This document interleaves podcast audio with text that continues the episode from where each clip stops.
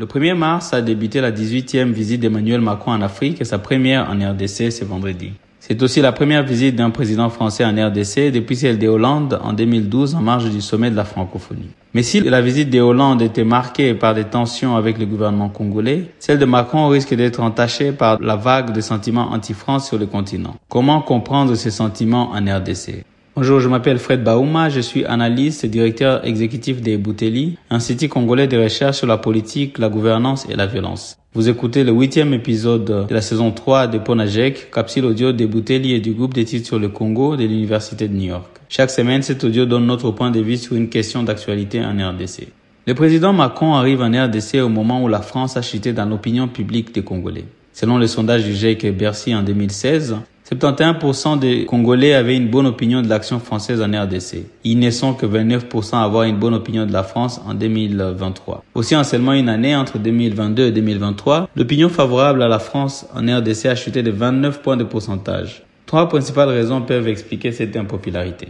D'abord, la vague de contestation de l'influence française dans les anciennes colonies où le pays de Macron conservait encore beaucoup de pouvoir économique et de bases militaires. Cette tendance pourrait avoir en partie influencé ses sentiments en RDC. Cependant, cette raison n'est pas la plus déterminante. La RDC n'est pas une ancienne colonie française. La France n'a jamais disposé de bases militaires au Congo. Les principales entreprises françaises n'ont qu'une présence limitée en RDC. Jusqu'en 2020, la RDC ne figurait pas parmi les dix premiers bénéficiaires africains des investissements directs étrangers de la France, contrairement à l'Angola ou au Congo-Brazza. Enfin, Kinshasa n'a jamais fait partie de la zone CFA. Des autres raisons liées pourraient mieux expliquer les critiques contre la France au sein de la population et du gouvernement congolais. Il s'agit d'abord du positionnement de la France dans le conflit dans l'est de la RDC, plus grand pays francophone au monde. Dans l'opinion publique congolaise, Paris est considéré comme un allié du Rwanda. En effet, les relations entre la France et le Rwanda, tendues depuis plusieurs années, se sont considérablement améliorées avec l'arrivée d'Emmanuel Macron au pouvoir. Le Rwanda, avec le soutien de la France, a pu positionner Louise Mushikiwabo à la tête de l'Organisation internationale de la francophonie pour deux mandats consécutifs.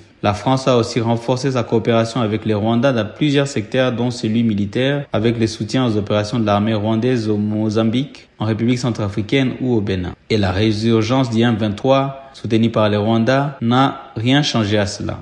La condamnation du soutien rwandais au 1-23 par Paris n'a réussi ni à apaiser la population ni à rassurer le gouvernement. La France a la capacité de mieux faire, insiste Christophe Lutundula, ministre congolais des Affaires étrangères. Le rôle de la France comme membre du Conseil de sécurité des Nations Unies a aussi été critiqué notamment lors de la controverse sur le régime de notification sur les importations d'armes.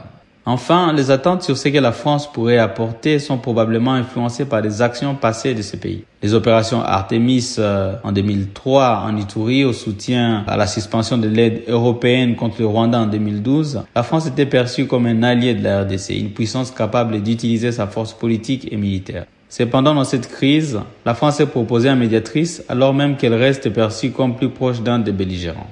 En RDC, Emmanuel Macron pourrait réitérer des points déjà développés dans sa nouvelle stratégie sur le continent.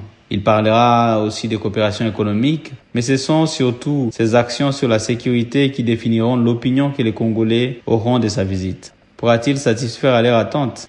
En attendant, rejoignez notre fil WhatsApp en envoyant GSC ou Ebouteli au plus 243 894 110 542 pour recevoir Ponajek chaque vendredi sur votre téléphone. À bientôt.